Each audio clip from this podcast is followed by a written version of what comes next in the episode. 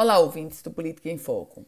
A gente fala hoje sobre o início do desfecho de um dos mais graves crimes ambientais que o Rio Grande do Norte e outros 10 estados já passaram.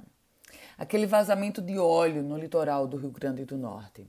A Polícia Federal concluiu as suas investigações sobre esse trágico crime ambiental que ocorreu lá no ano de 2019. Você lembra? Lavou o litoral brasileiro com milhares de toneladas de óleo.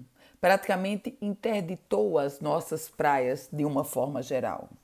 Pois bem, a investigação feita pela Polícia Federal pede o indiciamento da empresa grega Delta Tankers, a dona do navio Bubulina, apontado esse navio, essa embarcação, como a responsável pelo vazamento.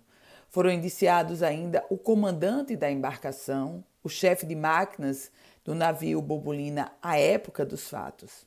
As manchas atingiram mais de mil localidades no Rio Grande do Norte e em outros dez estados.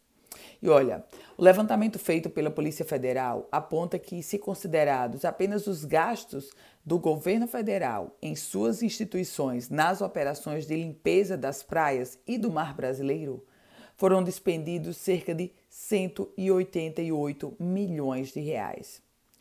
Se considerarmos os prejuízos diretos ao meio ambiente, óbvio que esses valores são estratosféricos. É diante desse contexto que agora o processo ganha uma nova etapa, uma etapa no Judiciário Federal, a quem caberá fazer o julgamento e trazer as suas condenações.